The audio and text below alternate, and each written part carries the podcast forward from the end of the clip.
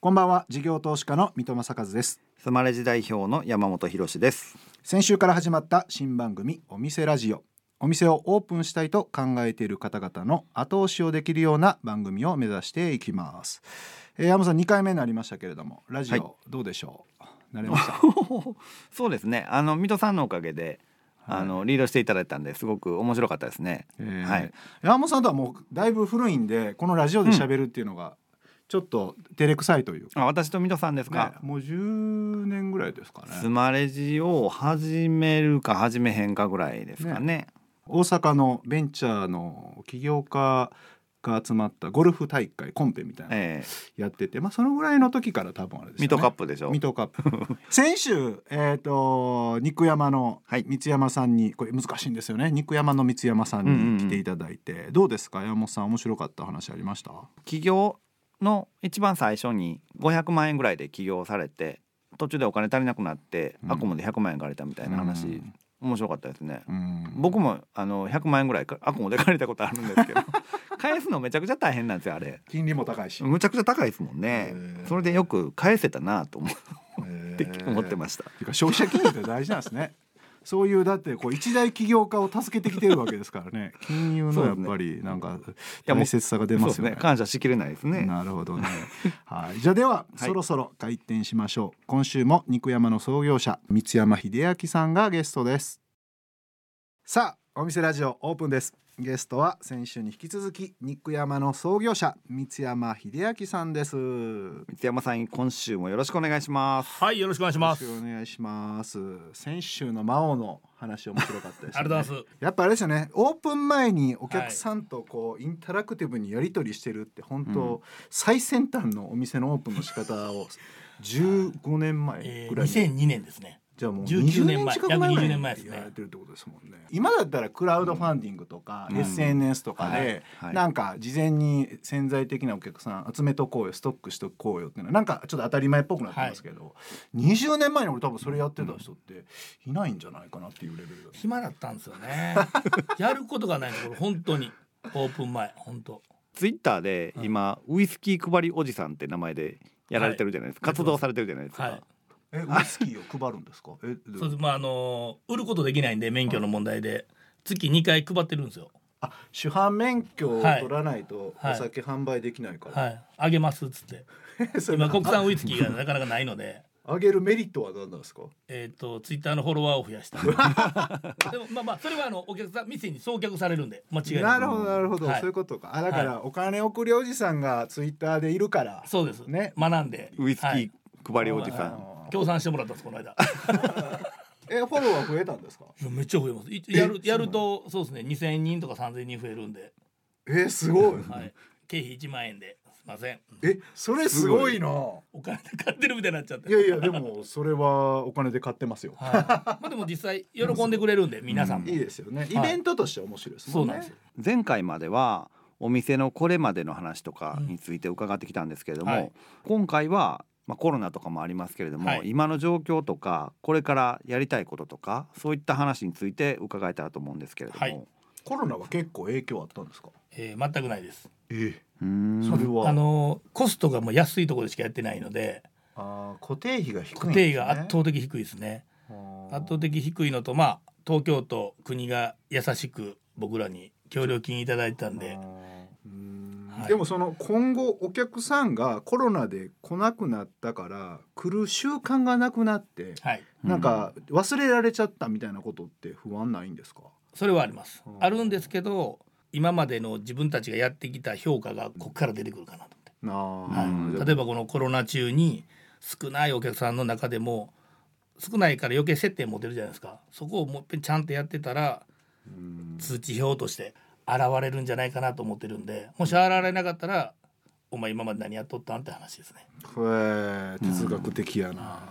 スタッフが戻ってこないみたいな話ってうんたまに聞くんですけど、そんなんってありますかあのあるとこは多いと思います。それはやっぱりその期間中にちゃんと手当てしてないっていうか、うんそのスタッフさんに対してなんかもう違う仕事やそうですね。始めましたみまたあいなど人とうか、考えてもこうなんの分かってんねんからまあねな頑張って雇ってあげてほしいですよね、うんそれもお金降りるじゃないですかはうい、んその辺も含めてこうあっさり切ったりしてるとそんなとこで二度と働きませんよねう。、うんんなんかそのスタッフの人に教育とかなんかそういうのってやってるんですか、僕はコロナ関係なくうん、あの泳がれへん人を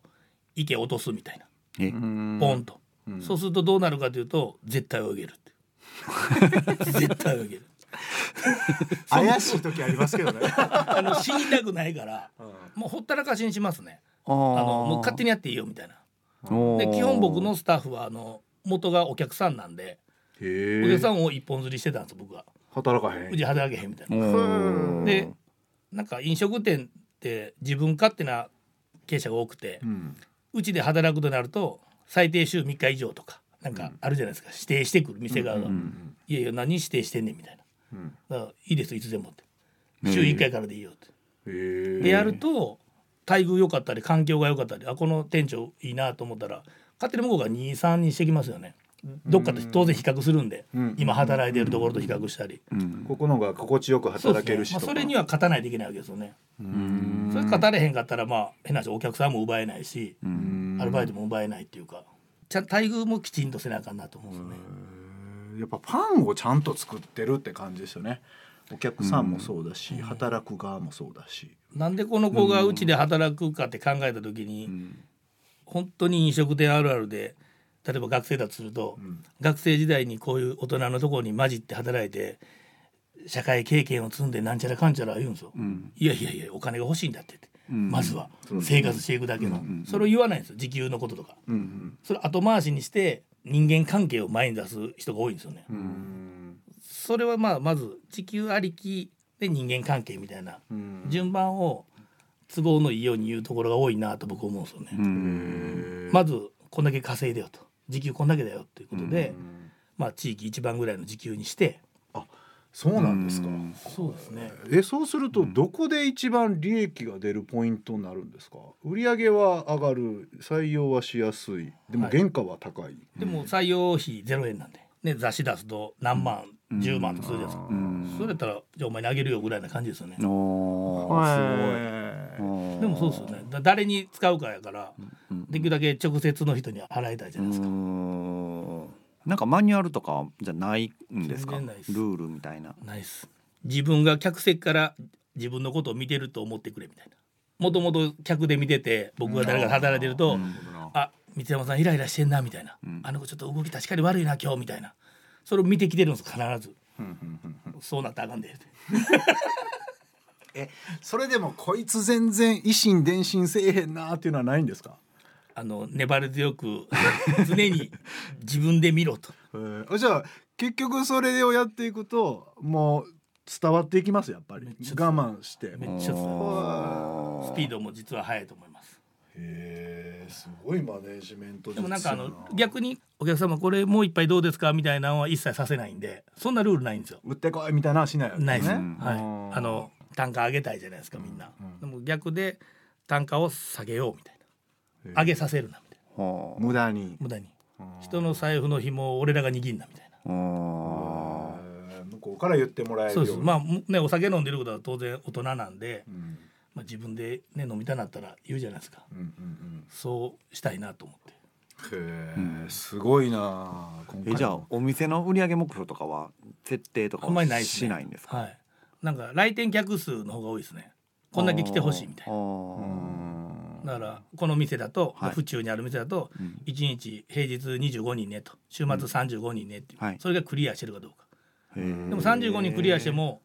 飲み量とか食べ量少ないと売り上げ低いじゃないですか、それ気にしたらあかんと、うんそれ気にしだすともう一杯どうですかってなるん押でし付けていはいくこと、、最終的に人数クリアしたら絶対いけるから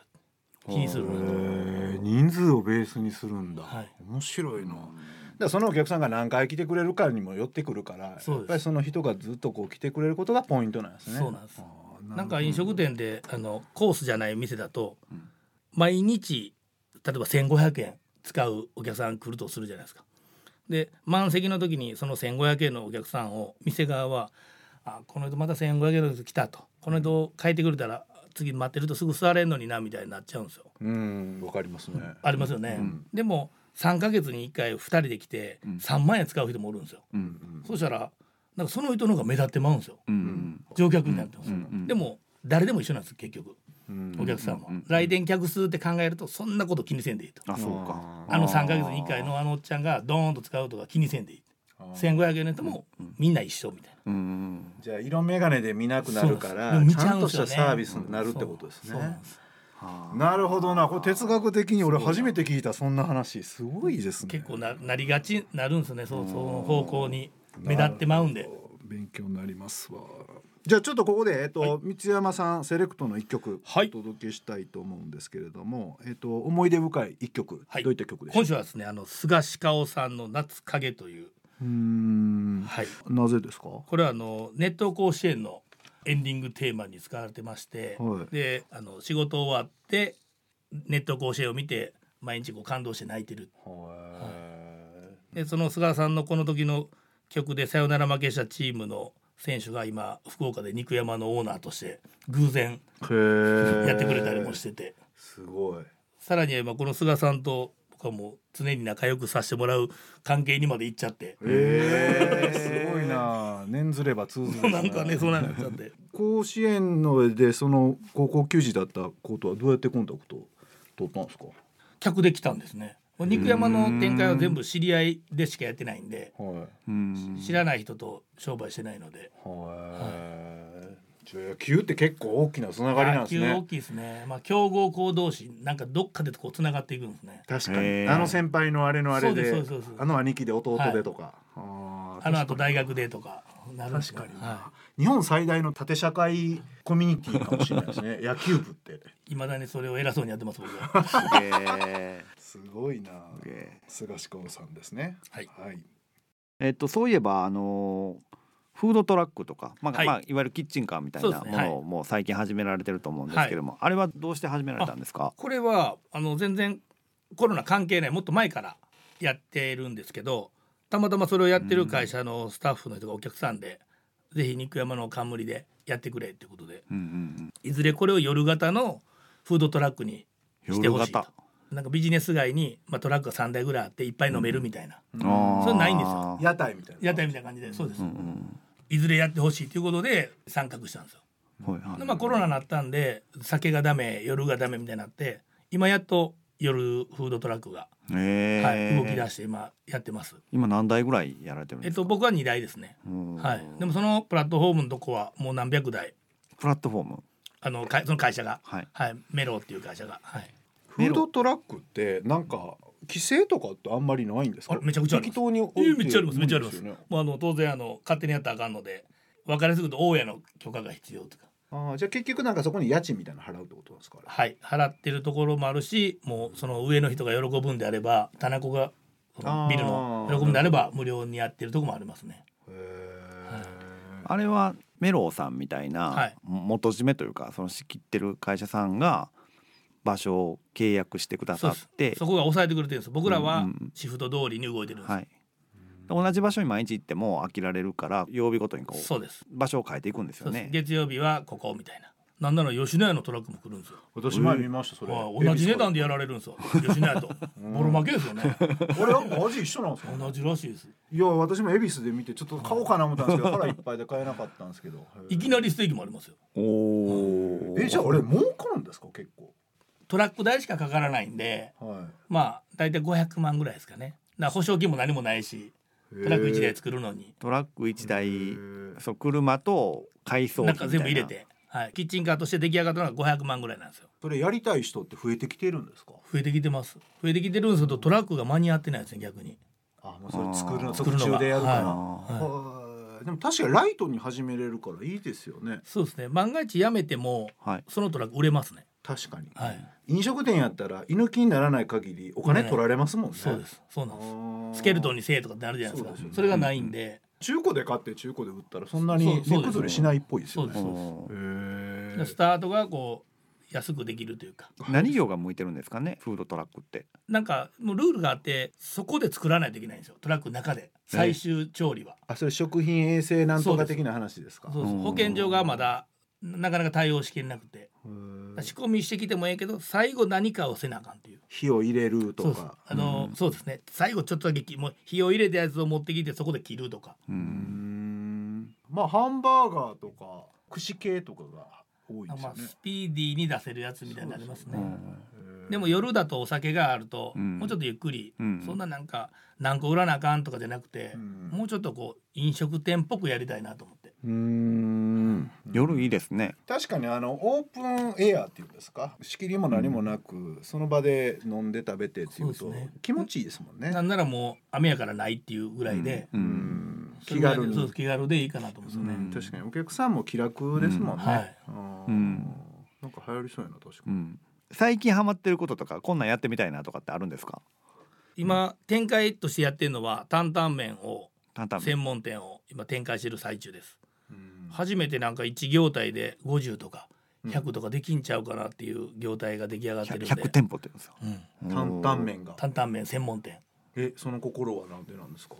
あまあなんかねライバルがあまりいないというか、あのラーメン屋もライバルになりづらいしで町中華とまた違うっていう担々麺のみっていうのと、うんまあ、すごいオペレーションがこうスムーズなんですね担々麺は。担々麺は。へえ担々麺って確かになんか簡単にできるように開発されたそもそもラーメンなんですよね。そうですねだからこう寸胴で豚骨を炊いてますみたいなのもないんで店の中も涼しいですし、炊かないですか。あれってどうどうやってまあ、作るんですお湯か。お湯からまあ溶かすような感じなんですよね、うんなんかこの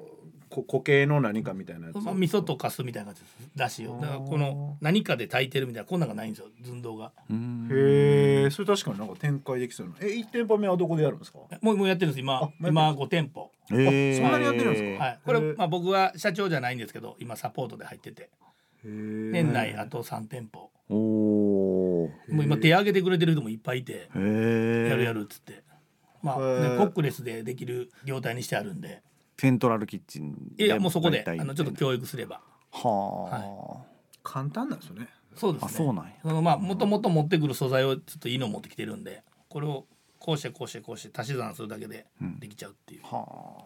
え、なんていうお店の名前なんですか。一流と言います一流。一流はいえ、一番一店舗目はどこだったんですか。浅草です浅草にあ,、はいあるんですね。そこからスタートなの。はいへえ行ってみよう。い一や回私がよく行くゴルフ場担々麺めちゃくちゃ美味しいですよね。そこまでそれまで担々麺食べたことないっていうかあんまりなんていうの食わず嫌いって感じだったんですけどあれ食べたら美味しいですもんね。ぜひなんかハマるっていうか比べてくね、 3種類ありますんでちょっと行ってみます。じゃあ今後はこの担々麺を50店舗100店舗にそうですね、進めていくということですね。はいあ楽しみですねはいということで、えー、いろいろお話伺ってきたんですけれどもそろそろお時間となりましたので最後にこの質問で締めくくりたいと思います三山さんにとってお店とははい。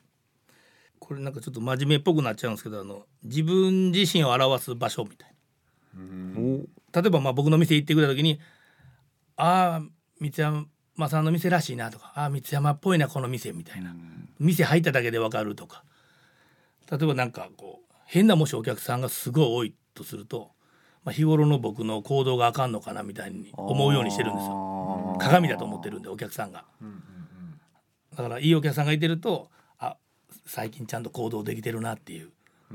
常にこう自分の行動が店の売り上げもそうですし、雰囲気に現れるうんと思ってます、そうかそれはオープン最初の客筋だけじゃなくって、はいずーっとずっと今はどうなんだっていうのもはいあるってことですね。柄悪いやつばっかり来てたら「おいお前柄悪いことやって日ん頃大丈夫か?」っ